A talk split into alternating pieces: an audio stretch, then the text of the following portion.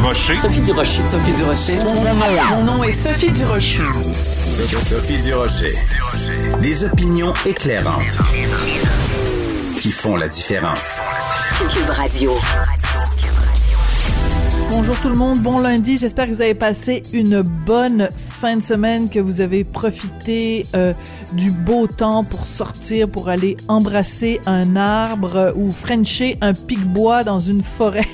Je vous dis ça parce que moi, c'est vraiment le fait de pouvoir sortir, d'aller en forêt sur le sommet du Mont-Royal, de me promener dans la nature. C'est vraiment ça qui est en train de sauver ma santé mentale. Et parlons justement euh, de sauver sa santé mentale. Vous, avez, vous savez que c'est aujourd'hui que les mesures de quarantaine sont imposées pour les voyageurs qui rentrent au pays.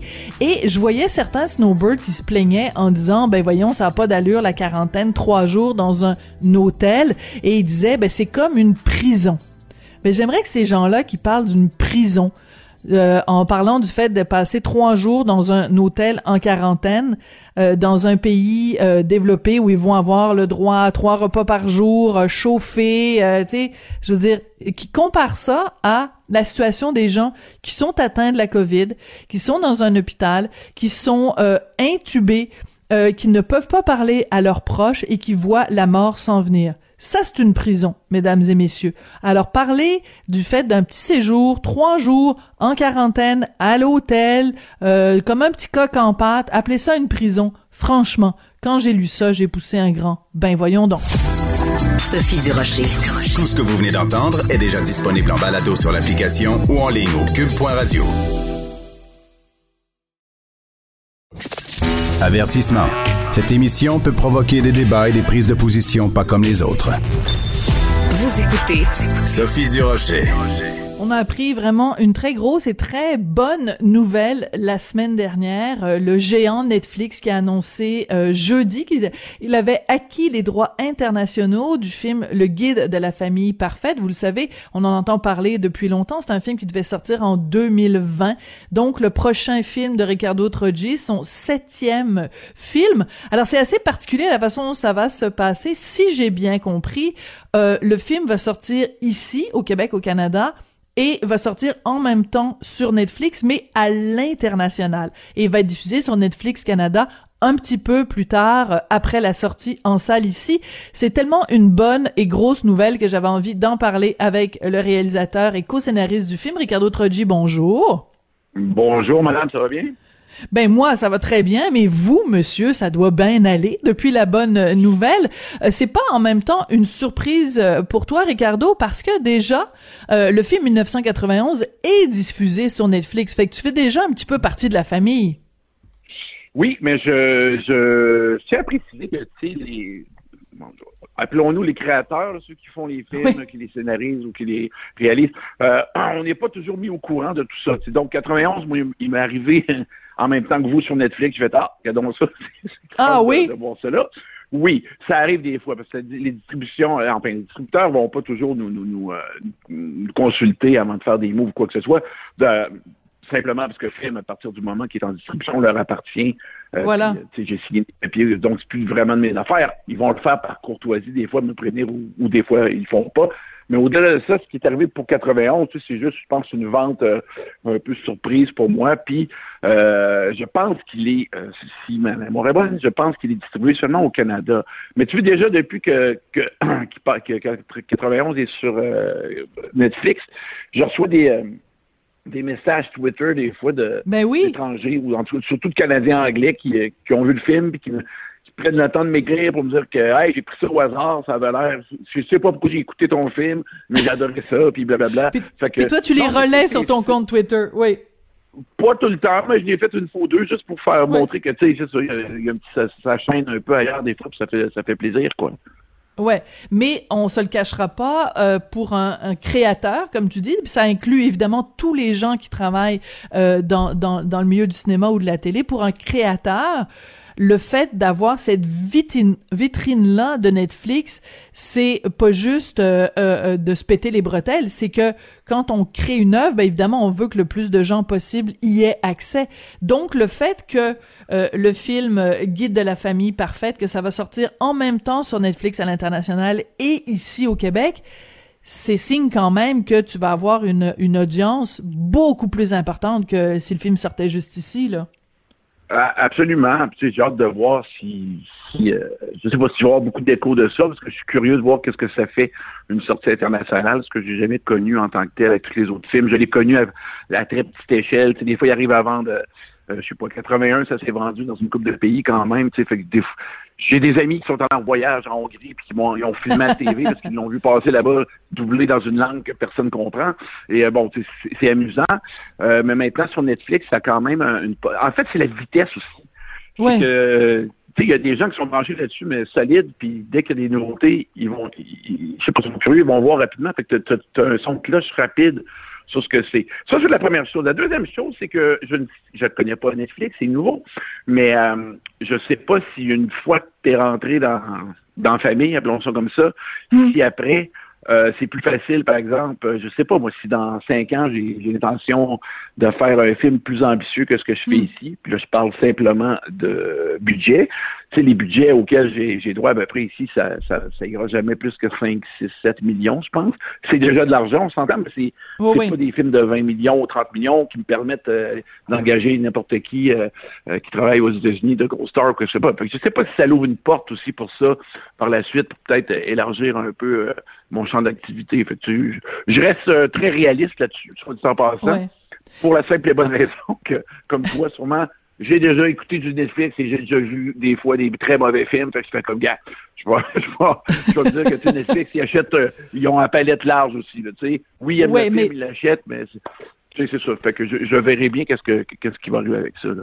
Mais en même temps, on peut, on a le droit de rêver, c'est-à-dire qu'il y a des des, des, des, collègues à toi, il y a des Denis Villeneuve, il y a des Jean-Marc Vallée, euh, il y a des euh, Philippe Falardeau qui ont aussi eu une carrière et qui continuent d'avoir une carrière aux États-Unis. Donc, est-ce que toi, c'est quelque chose dont tu rêves euh, de de pouvoir un jour euh, faire justement des gros films avec, je sais pas moi, Nicole Kidman, puis euh, je sais pas, Lady Gaga? Je, euh, euh, euh, je, te...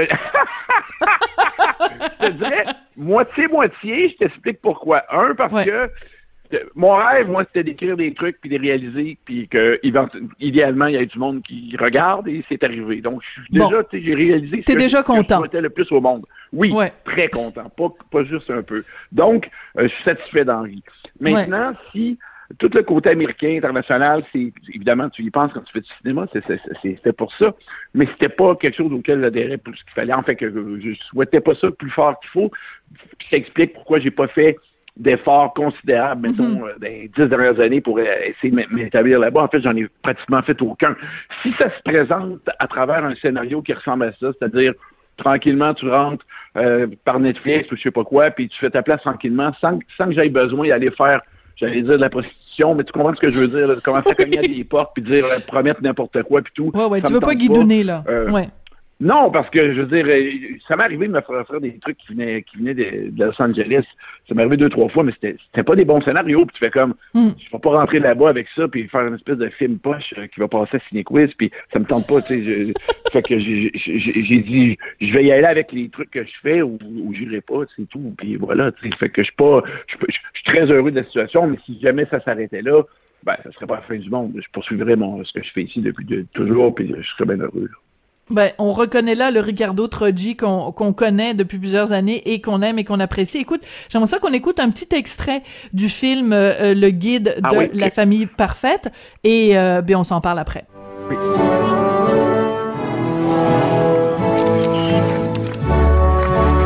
Léo, quand je vais être grand, je vais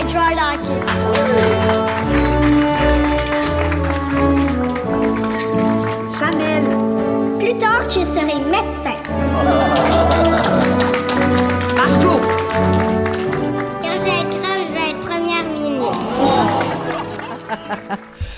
Alors, c'est un film sur un, phénomène, euh, il n'y a pas vraiment de, de, de, de terme français, donc euh, je vais utiliser le terme anglais du over-parenting, les parents hélicoptères qui sont omniprésents dans la vie euh, de leurs enfants. Donc, le scénario, c'est Louis Morissette, c'est toi, c'est François Havard et une quatrième personne dont j'oublie le nom. Jean-François Léger. Euh, c'est pas moi qui ai fait le scénario à base, c'est les trois autres personnes dont on a nommé les noms. Euh, moi, je suis rentré dans le projet quand il y avait déjà une première version, puis comme je fais à chaque fois, ben, j'apporte certains changements.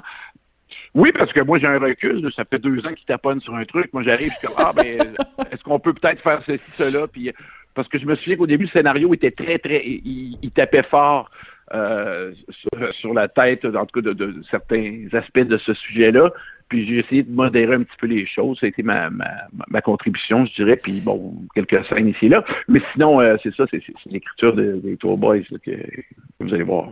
D'accord, mais euh, c'est intéressant parce que tu dis les gars travaillent depuis deux ans sur un projet, toi sur le scénario, toi t'arrives évidemment avec ton regard extérieur, puis tu me dis que tu l'as tempéré et ça me surprend de toi, Ricardo Troggi, parce que euh, on le sait dans tes films euh, qu'on euh, qu'on a vu à quel point tu peux justement euh, être le petit tournevis qui fait mal dans la plaie euh, avec un humour grinçant mais toujours sympathique. T'aurais pu justement les laisser aller en tapant très fort. Pourquoi t'as voulu les modérer? Euh, tempérer, c'est plus dans la, dans la répétition et la redite. C'est-à-dire quand ah, tu as déjà fait l'exécution, la, démonstration de quelque chose, puis que les gens ont compris, tu n'as pas besoin de la faire deux, trois fois. Fait des fois, ça arrive quand tu veux vraiment t'insister sur un, message ou un sujet à travers l'écriture de scénario que tu as tendance à te répéter deux, trois fois, puis ça prend quelqu'un d'extérieur qui va dire écoute, je pense qu'après la première demeure, on l'avait compris, cette affaire-là, on peut aller ailleurs après. Fait que c'est juste des ajustements de ce type-là qu'on fait à ce moment-là. D'accord. Alors, Ricardo, je peux pas m'empêcher de te poser la question parce que ça a été euh, un dossier qui a vraiment ébranlé le Québec dans ses fondations. Pour ou contre le popcorn dans les cinémas? le popcorn gate, l'avais-tu vu? Non, moi, moi, mon problème, c'est que j'en prends pas souvent, puis ça n'a rien à voir avec euh, je veux pas déranger les gens ou quoi que ce soit. Je suis capable d'endurer du monde qui mange du popcorn. Puis je pense que les gens, en général, savent euh, quand s'arrêter, puis euh, quel genre de grosseur de boucher prendre. Non, moi, mon problème, c'est que je, mets des M&M dedans en plus. Donc, ça devient ah. vraiment un cocktail. Ah non, c'était écœurant, c'est super bon. Tu mets des M&M dans ton popcorn? Sucré-salé? Oui, du popcorn sans beurre, sans beurre, parce que là, ça devient dégueulasse. Tu le prends bien sec, là un peu salé et tu mets des M&M là-dedans, puis écoute, ça dit ça, c'est ça, c'est un party. Mais normalement, j'ai terminé de le manger après preview, fait que je dérange personne. Mais la raison pour laquelle plus sérieusement, la raison pour laquelle je t'amène sur ce dossier-là, c'est que la semaine dernière, quand le gouvernement a annoncé que les cinémas allaient rouvrir le 26 février, il y a différents propriétaires de salles, pas juste M. Monsieur Goudzo, mais d'autres aussi qui ont dit, écoutez, si vous nous permettez pas de vendre de la nourriture, ben nous, notre argent, on le fait avec le popcorn puis les liqueurs puis la, la réglisse rouge. Si vous nous permettez pas ça, on rentrera pas dans notre argent. Est-ce que pour toi, ça a été une surprise d'apprendre à quel point finalement, dans les cinémas, la portion cinéma, c'est pas avec ça qu'ils font de l'argent? T'as été surpris? Euh, oui. Ben, je veux dire, comme toi, tu rentres dans un cinéplex de 18, salles, immense, ventilation, chauffage, tu sais, ça sent que ça coûte cher. Puis ça arrive souvent que dans une salle, on est 14, on est, tu sais, des salles de 400 ben plein, là, c'est pas, c'est pas, c'est pas la, norme pour vrai. moi quand je donc, tu sais, je, je, pensais pas que c'était à ce point-là. Euh, honnêtement, je pensais que, je sais pas, je me, disais que euh, oui, le popcorn, ça aide. En fait, c'est un plus, c'est un boni, mais au point que ça soit nécessaire, parce que euh, effectivement, il n'y a pas seulement M. Bouzeau, il y a d'autres propriétaires qui ont dit, moi, ça marche pas, le sens ça. Tu sais, fait que j'ai fait... Ah, d'un côté, ça me ça me réjouit un petit peu, parce que je me dis, Christy, finalement, sont pas des pas des multimillionnaires qui font de l'argent sur notre dos tout le temps. Je veux dire, ils, ont besoin d'un bon fond de roulement pour que ça fonctionne. Fait que je sais pas, moi je prends pour eux dans la mesure où euh, euh, c'est mes collaborateurs, tu sais, fait que je veux dire, je vais, je vais, pas, euh, cracher dans la main qui me nourrit, donc j'embarque avec eux dans, dans leur truc, mais tu sais, j'ai jamais vu de livre de compte d'un cinéma. Donc, j'y crois sur parole à, ce stade-ci, de la même façon que tu le fais. Mais bon, est-ce que je pense que c'est vrai, du moins, en tout cas, parce que sinon, il ne citerait pas autant que ça, je peux pas croire. Ouais. Donc toi, le film va sortir à quelle date exactement? Est-ce que tu peux nous dire à telle date on va pouvoir aller voir euh, le guide de la famille parfaite? Parce que ça a été remis. Ben On l'attendait en 2020, puis là il est arrivé quelque chose. Je pense que ça s'appelle le corona coronavirus. Hein Je pense que c'est comme ça que ça s'appelle.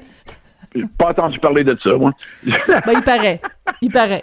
Donc- non, moi, j'ai, euh, j'ai, j'ai, euh, j'ai entendu le mois de juin pour l'instant, mais c'est, ça peut encore changer dépendamment, euh, dépendamment justement de, de cette fameuse pandémie euh, ou je sais pas quoi. Là, fait que il visait juin, puis ça c'est il y a un mois. Maintenant, qu'est-ce qui va arriver, je sais pas. Est-ce que tu fais plus d'argent, euh, toi comme euh, comme réalisateur, collaborateur au scénario, est-ce que ton ton tes émoluments sont plus importants quand le film euh, est diffusé chez Netflix? C'est-à-dire, est-ce que une partie de ton salaire dépend des ventes du film? Oui? C'est la première fois de ma vie que ça arrive que rendu Hein? à l'étape de distribution, on se comprend. Moi, seulement, je reçois un salaire. Je reçois. Maintenant, je suis rendu assez établi pour avoir une petite part producteur euh, aussi.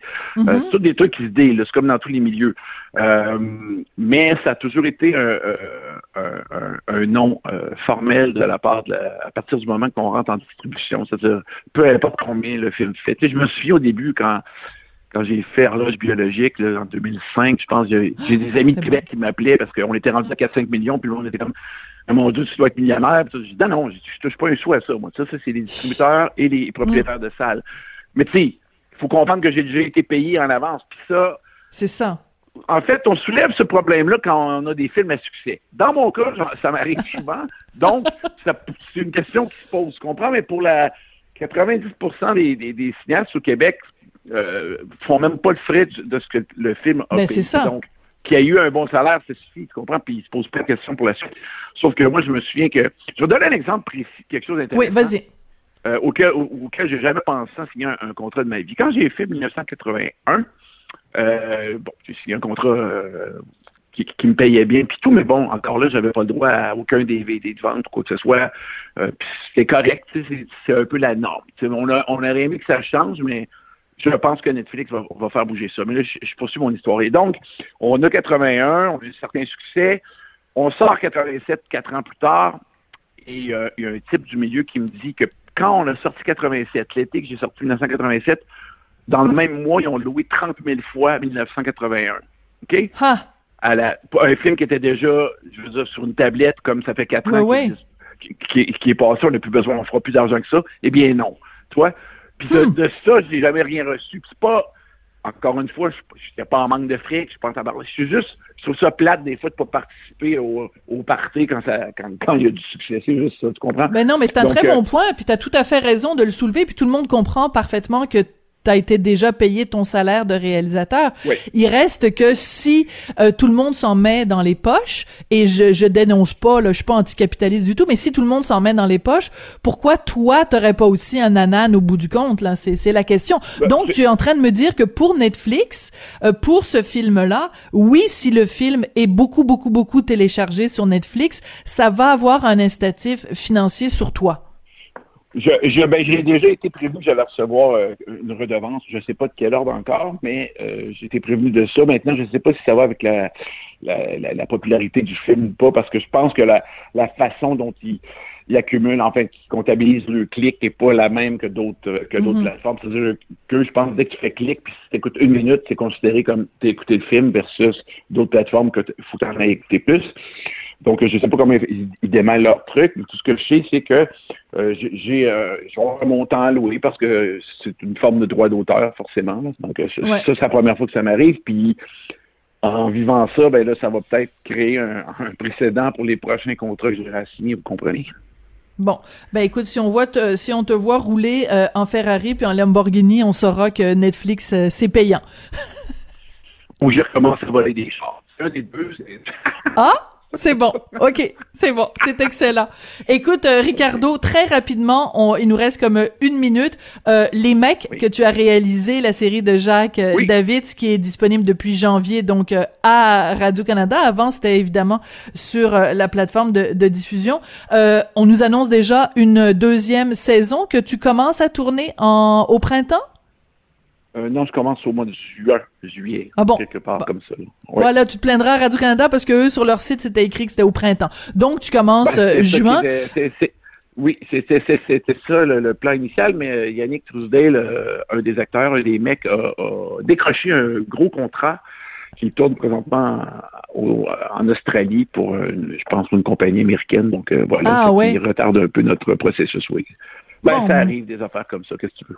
Ben oui, tu peux pas faire les mecs sans, sans lui parce qu'il est vraiment crucial euh, dans l'histoire. Et donc, euh, c'est comment euh, tourner en, en COVID? C'est-tu le fun ou c'était comme faire l'amour avec quatre condons? C'est à peu près ça, oui. C'est pas... Ouais. soit, soit, tu fais l'amour beaucoup de fois, ou soit tu le fais une fois puis tu ressens rien. Non, je veux dire, c'est c'est pas l'idéal. C'est pas l'idéal. Écoute, c'est pas l'idéal, mais en même temps, je garde mon emploi, je travaille, fait que je me j'en reviens. C'est juste que 13 heures avec ça dans la face, dans ce temps-là, je me mets rapidement à penser aux, gens qui travaillent dans les hôpitaux, euh, ou même à ma dentiste qui passait avec ça, puis je fais comme, bon, écoute, c'est à mon tour, là, mais ça ne durera pas toute la vie, fait que c'est pas, pas la fin du monde, mais c'est désagréable. Bon, Ricardo, merci beaucoup. C'est toujours euh, sympathique de te parler. Ricardo Troggi, donc euh, réalisateur de plein de films, 1980, 1987, 1991.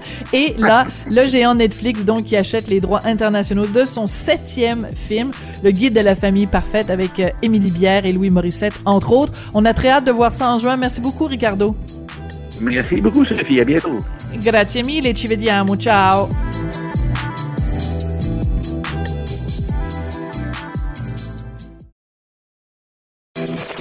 Sophie Durocher. Entendez les dessous de sa dernière chronique. Cube Radio. Au Québec, euh, depuis euh, plusieurs semaines maintenant, on a un tas de discussions sur euh, ce qui se passe dans les universités, des étudiants très fragiles à qui on peut rien dire et qui s'en vont se cacher dans leur petit safe space, des enfants rois vraiment fragiles, à tel point que cette question justement de la censure ou de l'auto-censure dans les universités avait fait réagir le premier ministre François Legault. Vous vous en souvenez, il y a quelques semaines, il avait écrit à ce sujet sur sa page Facebook, ben il n'y a pas que au Québec que ça provoque euh, des discussions. En France aussi, euh, en France, c'est carrément la ministre de l'enseignement supérieur. Elle s'appelle Frédérique Vidal. Elle s'est inquiétée de ce qu'elle appelle la prolifération de l'islamo-gauchisme. On va en parler avec Christian Rioux. Il est correspondant à Paris pour le quotidien Le Devoir, collaborateur à différentes émissions ici à Cube Radio. Bonjour Christian. Bonjour Sophie. Pour ceux qui sont pas familiers avec ce terme-là, c'est quoi l'islamo-gauchisme, Christian?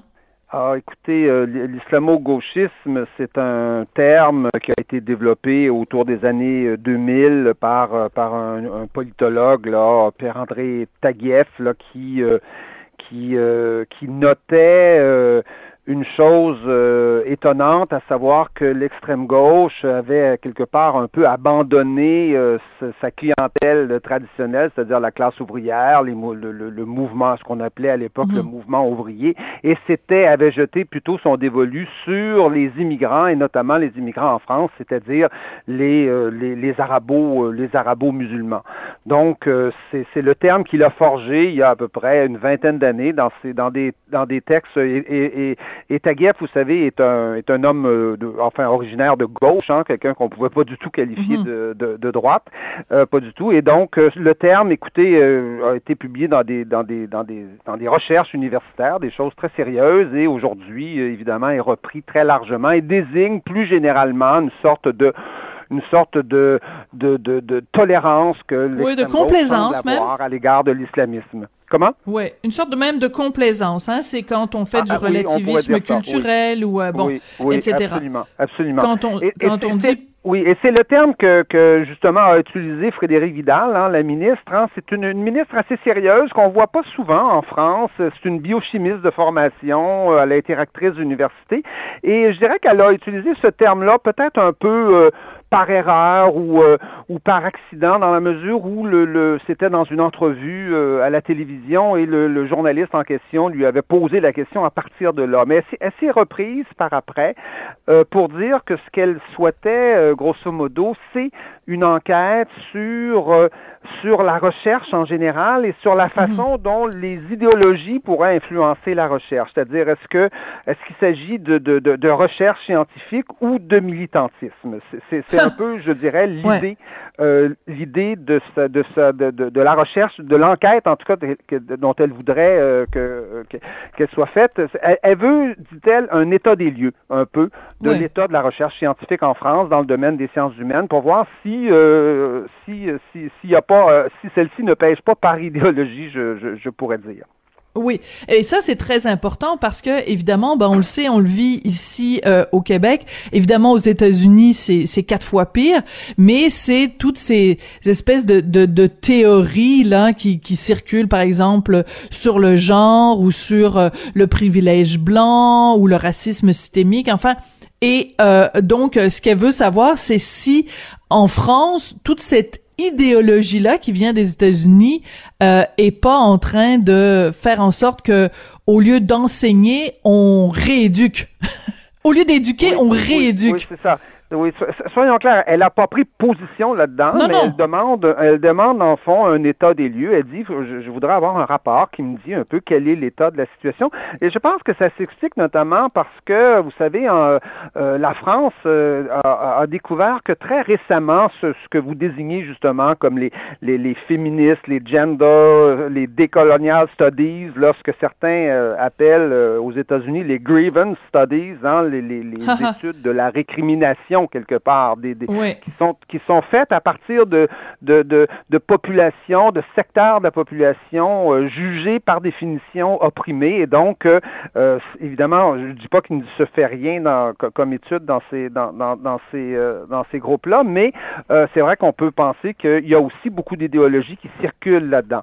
Et donc, ça, c'est récent en France. Hein. La France continuait à avoir des, des facultés de philosophie, de, de géographie, d'histoire vous savez, comme on, les a connus hein, il, y a, il, y a, 20 ans, et, les, et, ces groupes de studies là étaient assez, assez limités. Il y en avait un peu à Nanterre, à Paris 8, mais, mais finalement très peu. Alors évidemment que la déclaration de la, de, la, de la ministre a, ben déclenché un tollé, hein, au point où il y, a, il y a 600 universitaires français, c'est quand même pas mal de monde, qui ont, qui ont réclamé sa décision, de, sa démission, dont, euh, dont le célèbre Thomas Piketty, l'économiste oui, oui, euh, très, très connu, qui, qui, qui a fait qui, a fait des best-sellers en France euh, et, aux États-Unis. Mais c'est bizarre qu'on demande sa démission alors qu'elle a simplement dit, euh, euh, je, je, elle n'a pas dit il y en a trop ou il y en a pas assez ou elle, ne s'est pas prononcée. Elle a juste dit j'aimerais qu'on fasse enquête pour savoir ce qu'il en est. Et juste pour avoir dit ça, elle a, on demande sa démission. Ou est-ce que c'est pas simplement le fait que elle ait utilisé le mot islamo-gauchisme. Et euh, on sait que tout ce qui touche de près ou de loin à l'islam en France c'est extrêmement euh, délicat. Il faut marcher sur des œufs et, euh, et, porter des gants blancs. oui. absolument. Surtout au moment où on, où on, on adopte une loi qui est censée lutter contre le, le séparatisme islamistes dans, dans, les dans les dans les banlieues euh, dans les banlieues françaises. Oui, je pense que le mot euh, le mot a choqué, euh, mais c'est aussi que la, la, la, la, bataille, je dirais, la, la, la, la, la lutte est vraiment en cours, hein, parce qu'il y a d'autres d'autres personnes qui ont pris sa défense à la ministre, le, ministre de l'Éducation Jean-Michel Blanquer a, a, pris sa défense, des, des intellectuels comme Gilles Kepel qui estiment eux être être ostracisés à l'université quelque part, c'est-à-dire hmm. être considérés comme comme euh, pas assez, euh, pas, pas, pas, acceptable à l'université à cause des propos euh, qu'ils tiennent, justement sur la question de l'islam. Ces gens-là ont, ont, soutenu la ministre et ont dit hmm. que c'était c'était nécessaire de, de, de, de, faire le point, en tout cas, sur, sur tout ça. Donc, il y a une vraie guerre idéologique et c'est quand même fascinant de voir que, ça, évidemment, ça se passe aux États-Unis. On, on, on, le voit, on le voit depuis, depuis des mois. on, le voit au Québec avec les, les, les, les déclarations de, de François Legault. Et on le voit euh, maintenant en France avec avec la ministre euh, Vidal. Bon, est-ce que est-ce que est-ce que euh, est-ce que la solution c'est une intervention du gouvernement dans les universités? Parce que ça aussi c'est délicat. Évidemment, c'est ben oui. c'est toujours très délicat ça. Mais est-ce que est-ce que pour autant il faut se taire? Est-ce que les gouvernements doivent se taire? Peut-être les, gouvernements ne doivent-ils pas intervenir et, et, et, et, faire la police à l'université? C'est peut-être pas leur rôle, mais c'est peut-être le rôle aussi de de, de faire l'état des lieux justement justement, de dire, écoutez, qu'est-ce Voilà. qu'il en est, euh, de, de, de, de montrer qu'il y a une lutte idéologique qui se mène et d'essayer d'en clarifier, euh, d'en clarifier les termes, parce qu'il est vrai, en tout cas, que euh, les universités ne sont ne sont pas un lieu euh, un lieu de, de paix et, de calme, en tout cas par par les par les temps qui courent. On l'a vu en France à cause euh, à cause de conférences qui ont été annulées, Oui, oui, oui. d'intellectuels qui sont qui sont boycottés et, et donc on Ben, s'aperçoit des que c'est vraiment- un terrain miné l'université aujourd'hui. Oui, puis des œuvres, euh, on a dit, je pense, c'est une pièce de je ne sais trop quel auteur euh, grec, euh, je sais pas si Oui, c'était. Sophocle. Oui, Échille, Les voilà. d'Échille, oui, c'est ça. Voilà, qu'il fallait Oui, pas. Enfin, c'est exactement comme chez nous, c'est-à-dire des cas de, de, de censure où on dit ben non Oui. tel. En fait, tous ceux qui sont blancs, tous ceux qui sont des hommes blancs, pourquoi on enseignerait ça? Euh, Il faut, il faut, il faut faire tabula rasa. Et euh, donc, c'est exactement le même genre de débat qu'il y a Oui. ici au Québec. C'est pour ça que c'est intéressant. La France, vous savez, et, c'est plus récent en France. Ça, ça- ça Voilà. arrive, je dirais, ça arrive depuis quelques années, et, et la résistance est plus grande parce que les universitaires français, je pense, avaient, avaient conservé euh, une tradition plus plus plus ancienne, là, plus euh, de de- d'universitaires qui n'était pas euh, qui pas à coquiner, je dirais, avec soit une idéologie, soit une pensée. Bon, évidemment, on remontera pas à l'époque du Parti communiste où, où là il y avait il y avait il y avait ça, mais on a presque l'impression de revenir à des époques comme celle-là. Vous savez que, que années 50 où le où en France les universitaires étaient euh, étaient étaient souvent communistes et il y avait une guerre Mais qui oui. se menait entre entre les deux. On a l'impression de retrouver des, des, des périodes de, de, guerre idéologique qui, qui ressemblent à ça aujourd'hui. Bon, espérons que ça mènera pas à un deuxième mai 68, là, qu'il y aura pas un mai 2021, parce qu'on a déjà joué dans ce film-là, mais on n'a pas vraiment envie Oui, ça que ça se reproduise. oui, oui, non, non, je fais, je taquinais, je taquinais. Euh, c'est parce que j'ai écouté euh, Milou en mai, euh, en fin de semaine, donc ça m'a rappelé Ah. des, des, voilà, Euh, ça m'a rappelé des, des, des, des souvenirs de cette époque-là. J'avais juste trois ans, mais quand même. Bon, alors écoutez, je voulais aussi vous parler d'un autre sujet, Christian, drôlement important parce que ça a aussi à voir avec l'islamisme. Donc, c'est un professeur de philosophie d'une ville dont j'avais jamais entendu parler, la ville de Trappes. Il s'appelle Didier Lemaire et lui a dénoncé la montée de l'islamisme dans cette ville-là. Et euh, au lieu de d'écouter ce qu'il avait à dire, on s'en est pris au messager. Oui, abs- absolument. Vous, vous connaissez peut-être pas Trapp, mais vous connaissez certainement Jamel Debbouze et Omar Sy. Oui, tout à fait. Ils viennent Oui, de là? ben, ils viennent de Trappes. Ah bon, d'accord. tous les deux. Tous, les deux, euh, tous les deux viennent de Trappes et oui, euh, euh, Trappes c'est une ville au, sud, sud est, sud-ouest de Paris, on, pourrait dire une ville très largement arabo, arabo-musulmane, comme il y en a dans les banlieues françaises. Et Didier Lemaire, c'est un professeur de philo, de philosophie au lycée, là, au Cégep, depuis 20 ans dans, cette ville-là, et qui a régulièrement s'est prononcé sur tout ce qu'il appelle les, les, les changements dans cette ville-là. C'est-à-dire, il, il dit, il, il dit clairement, on euh, attrape, on n'a pas l'impression d'être en France. Il dit, euh, il pose la question, combien de temps pourrons-nous encore exercer notre métier euh, de professeur de, de professeur de philo? Parce qu'il voit la vie quotidienne tranquillement depuis 20 ans s'islamiser et, et se transformer. Euh, entre 2014 et 2016, il y a 60 jeunes hein, de Trappes qui sont partis euh, en Irak là, faire le, le djihad. C'est la ville Le de djihad, France ouais. euh, avec Lunel là, dans le sud de la France qui, qui, qui, où- qui, a fourni le plus de combattants euh, à l'État euh, à l'État islamique. Donc c'est pas juste, Euh, c'est pas juste une impression là, c'est pas juste il partage ses états d'âme, c'est c'est basé sur des chiffres, sur une réalité concrète. là. Abs- absolument, absolument. Il y, a, il y a de moins en moins, par exemple, de coiffeurs non mixtes. Hein, euh, là-bas, sur, sur une dizaine de coiffeurs, il y en reste peut-être deux ou trois qui sont euh, qui sont non mixtes, mais tous les coiffeurs sont soit pour hommes, soit pour femmes. C'est une ville où euh, il est difficile aujourd'hui pour une, une femme seule d'aller s'asseoir à une terrasse à une terrasse d'un café sans devoir euh, subir des des, des, des réflexions, euh, les piscines mixtes, euh, des refus refus des élèves d'aller à la chorale d'aller chanter, hein, parce que c'est- mal vu chez le dans, dans l'islam. Euh, Mais c'est haram. Bon, Ouais. ce, ce genre de choses assez connues, mais qui, qui prend une, une- une ampleur euh, considérable à, à Trappes. Et, et- et le plus surprenant, c'est qu'on le sait. C'est-à-dire qu'il y, a des- y a deux journalistes, euh, des journalistes Oui. qui, qui sont pas. Il y a euh, plusieurs années de ça. d'être. Comment? Mhm. Il y a plusieurs Oui, années de ça, il y a des journalistes, oui. Absolument. Il y a la, Ariane Chemin et, euh, et, et, Raphaël Baquet, qui sont des journalistes du Monde, hein, du journal Le Monde, qui n'est pas connu oui, oui. pour son islamophobie euh, pas vraiment. en général, et qui avaient documenté ça, qui ont raconté comment cette ville-là s'était transformée, était devenue, euh, dans le fond, une ville euh, gagnée un peu partout, gangrénée par, par l'islamisme. Ce qui est surprenant, c'est que le maire, lui, Ali Rabet, réagit et est quelque part sorti de son rôle de maire, au lieu de dire ben, écoutez, on va vous entendre, on va essayer de, de voir le pour et le contre, de discuter de tout ça. Non, non. Il est, euh, il a nié absolument toute, toute, hum. toute, toute, véracité aux propos de Didier Lemaire. Il, est, il, il a même imprimé un tract lui-même qui est allé distribuer ben voyons. oui, absolument. Ouch. Absolument, lui-même. Absolument. Vous voyez un maire faire ça, c'est quand, quand, même un peu, euh, un peu, un peu sortir de son euh, de, de, de, de sa, sa réserve. Et donc, ouais. euh, et donc Didier Lemaire se retrouve aujourd'hui dans une situation très euh, très difficile. Il dénonce des choses qui sont quand même constatées par beaucoup de monde.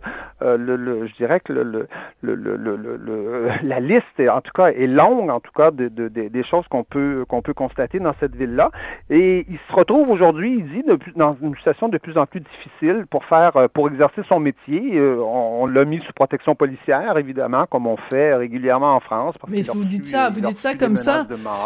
Non, mais c'est oui. terrible. Vous dites ça, vous dites ça euh, en passant comme si de rien n'était. Mais c'est aussi oui. que Christian, il faut pas oublier, c'est quand même il y a pas si longtemps, euh, fin 2020, qu'un professeur euh, Absolument a été décapité parce qu'il avait montré oui, les, oui. Euh, les caricatures de, de, de Charlie Samuel Hebdo. Paty, Donc j'ai oui, ça, Samuel Paty, faut faut jamais l'oublier. Donc est-ce qu'on a, c'est parce qu'on a peur qu'il arrive la même chose à Didier Lemaître? Absolument, on peut on peut craindre qu'il pourrait il, pourrait arriver exactement la, la, la même chose euh, à le maire. Euh, oui, oui, tout à fait. Euh, et je pense que, alors, écoutez, il y a eu des sondages en France qui qui, qui, qui disent qu'à peu près euh, à peu près 50% ou un peu plus de 50% des professeurs en France considèrent qu'ils qu'ils s'auto-censurent sur ces questions-là, c'est-à-dire qu'ils, ouais. considèrent ne plus avoir aujourd'hui la liberté de parole qu'ils avaient il y a 4, 5 ou 10 ans euh, à une époque où cette menace islamiste était, était, moins, était moins présente. Et donc, euh, voilà, Didier Lemaire va démissionner. Il considère que, euh, il dit, il faut admettre que les islamistes ont gagné une bataille à trappe. Mmh il faudra du temps pour les faire reculer. Donc c'est un peu c'est un peu déprimant ce qui arrive euh, ce qui arrive à ce à ce à ce professeur de philo vous, vous savez qui est pas vraiment le le genre euh, crocotte là euh, d'extrême droite tout ça le, le, je sais pas si vous avez vu sa photo il a Mais oui il a les cheveux longs euh, il ressemble à, la, oui. à Didier Raoult oui, un petit peu, si on, si on veut. Il a le même prénom, si là, mais oui. Oui, oui, si on veut. Moins, moins de barbe et oui. moins barbu. Mais, non, mais il a l'air d'un professeur de philo un peu gauche, un peu, un peu, oui, euh, un peu beau, de, de, bobo, de, là, ouais. Des années 70, un peu, un peu, un peu égaré, euh, égaré à notre époque.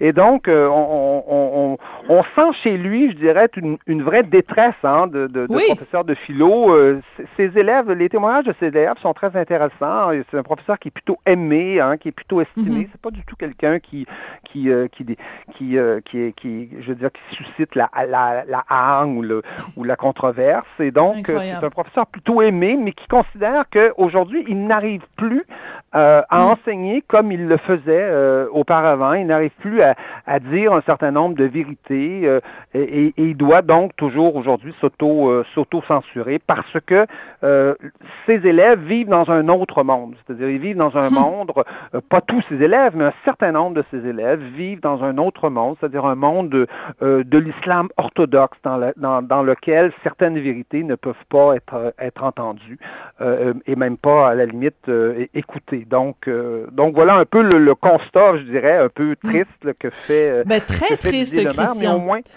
Comment? Mais très triste parce que c'est pas seulement son constat qui est, qui est, qui est triste quand il dit on n'est plus en France, mais c'est aussi que quelqu'un qui dénonce une situation, puis c'est pas, il est pas le seul à l'avoir dénoncé, mais quelqu'un qui dénonce une situation se retrouve sous protection policière et qu'on se dise que euh, après le meurtre de Samuel Paty, où on aurait dû normalement euh, partout en France se, se, tenir debout et défendre le droit d'un prof à enseigner et le, la liberté d'expression d'un prof, que ce maire soit la distribuer des tracts dans le lycée honnêtement, j'avoue que ça donne ça donne froid dans l'eau. C'est absolument pas euh, rassurant du tout. Et euh, ben, je veux dire, euh, c'est c'est c'est c'est en effet très inquiétant. Absolument. On a, vous savez, on a réagi un peu par une loi hein, au Oui. moment de la mort. On de va devoir Samuel se quitter, euh, là-dessus, français a Christian. décidé De, de faire adopter une loi, mais Mhm. Euh, des- vous savez, souvent en France, on réagit par des lois, mais des fois, euh, adopter une loi, c'est une façon de ne rien faire quelque part. On Oui. peut faire le, le, le, le strict minimum. On va se quitter là-dessus, Christian. C'est pas des lois souvent qui, qui règlent ce genre de problème-là, mais une attitude combative à tous les Oui. jours, euh, une attitude courageuse, je dirais, à tous les jours, où, où face à des choses inacceptables, on dit non. Mais Voilà. ah bon, On va se quitter là-dessus. De ne rien dire. Oui, on va devoir On se quitter là-dessus. Christian. Oui, merci beaucoup. Ben, c'est moi qui vous Chris- remercie. Christian Rioux, correspondant à Paris pour le quotidien Le Devoir et collaborateur ici à Cube Radio à différentes émissions. Merci beaucoup, Christian.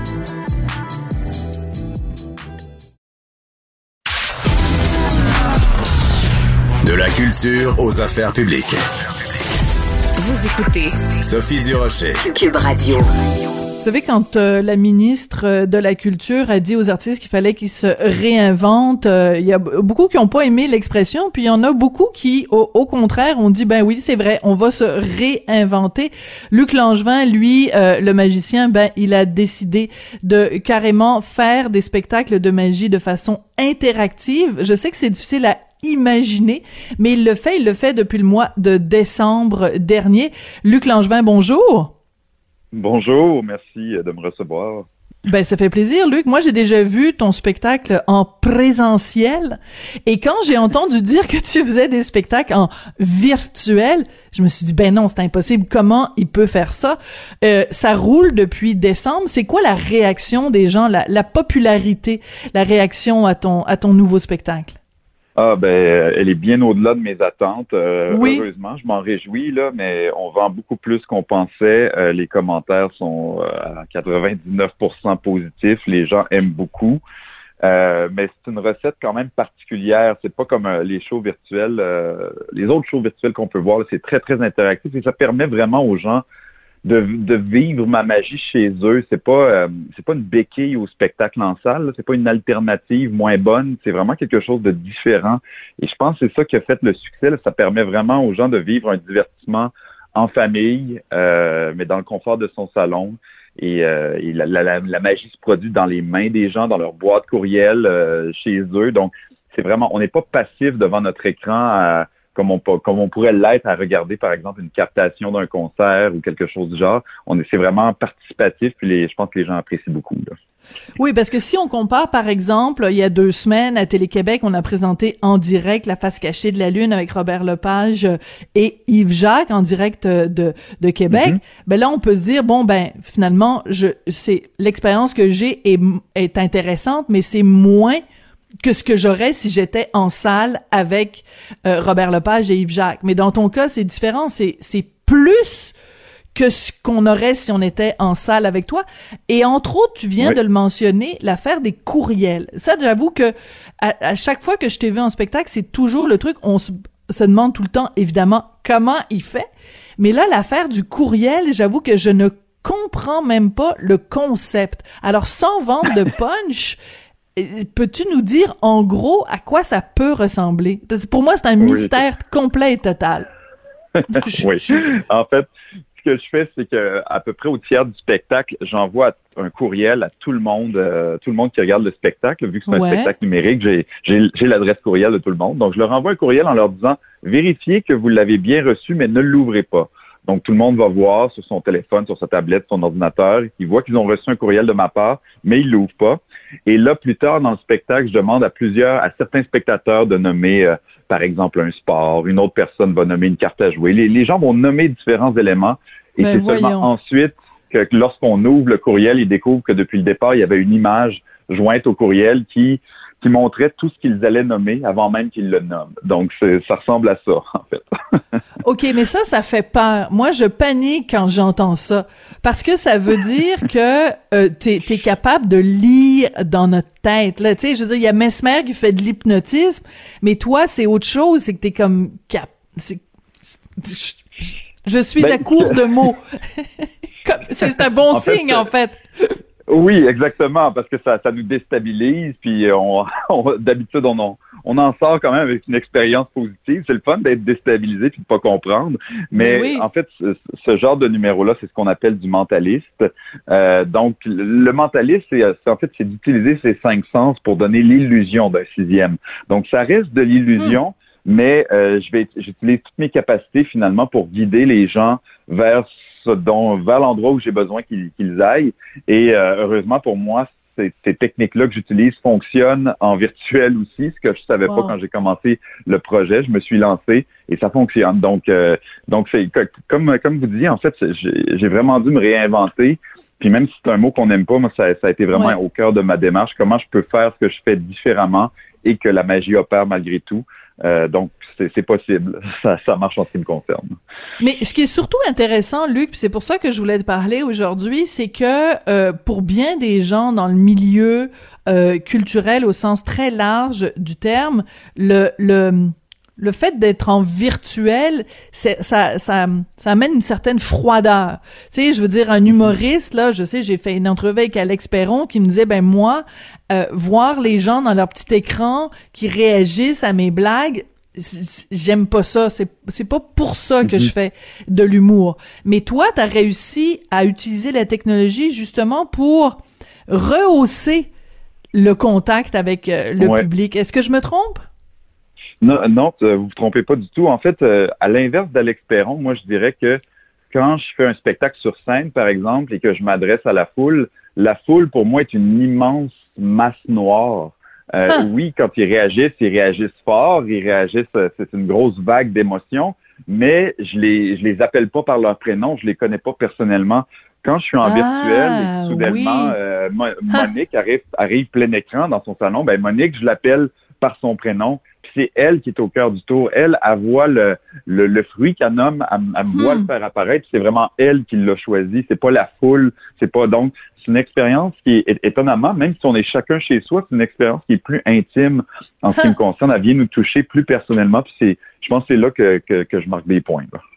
ah, c'est super. Bon, moi, je veux savoir, euh, le gouvernement vous a aidé financièrement euh, euh à, à, développer tout ça. Donc, vous, vous, faites partie quand même des gens qui, à travers cette pandémie, je pense par exemple à, à des danseurs, des musiciens qui s'en tirent vraiment mal. Euh, toi. Luc, tu t'arrives à bien t'en tirer quand même. Oh, vraiment, oui. Euh, comme je disais, au-delà de ce que je pouvais espérer.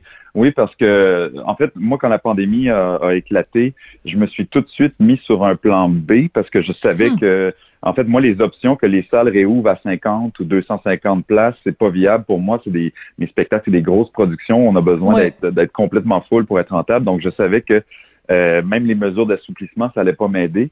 Donc, je me suis tout de suite mis sur, euh, sur hmm. ce projet-là de spectacle virtuel, avant même de savoir que, que j'aurais de l'aide, en fait, que je pourrais avoir de l'aide du gouvernement ou de d'autres instances.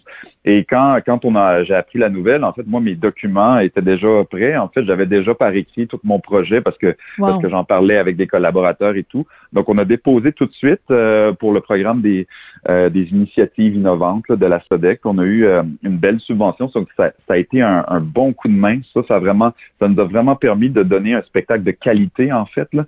Si on n'avait pas eu cette aide-là, euh, le spectacle, c'est sûr qu'on a, il y a moins d'argent, il y aurait eu, il y aurait eu moins de, peut-être moins de décors ou moins de, je sais pas quoi, là, mais ça, ça nous a vraiment donné un bon coup de main. Puis aujourd'hui, non seulement on est rentable, mais tu sais, maintenant je fais des spectacles en Europe avec ce, ce, spectacle-là, ben des, représentations en Europe. On est en train de travailler la version anglophone, donc je vais essayer de, de percer le marché américain, ce que j'avais pas essayé de faire hmm. jusqu'à maintenant parce que je trouvais ça trop impliquant d'aller là-bas puis de commencer à louer un théâtre, mais là en virtuel, ça se fait quasiment tout seul. Donc, donc là, je, je saisis vraiment l'opportunité. Puis je pense que mon, mon spectacle, en fait, fait vraiment ce que le gouvernement voulait encourager avec ces subventions-là. Et ça m'a forcé à me réinventer. Puis là, moi, ça m'ouvre des portes finalement.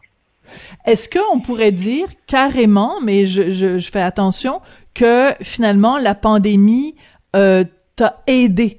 C'est-à-dire que, euh, contrairement à bien des gens pour qui ça a été un frein, un obstacle, pour toi, ça t'a donné mhm. des ailes.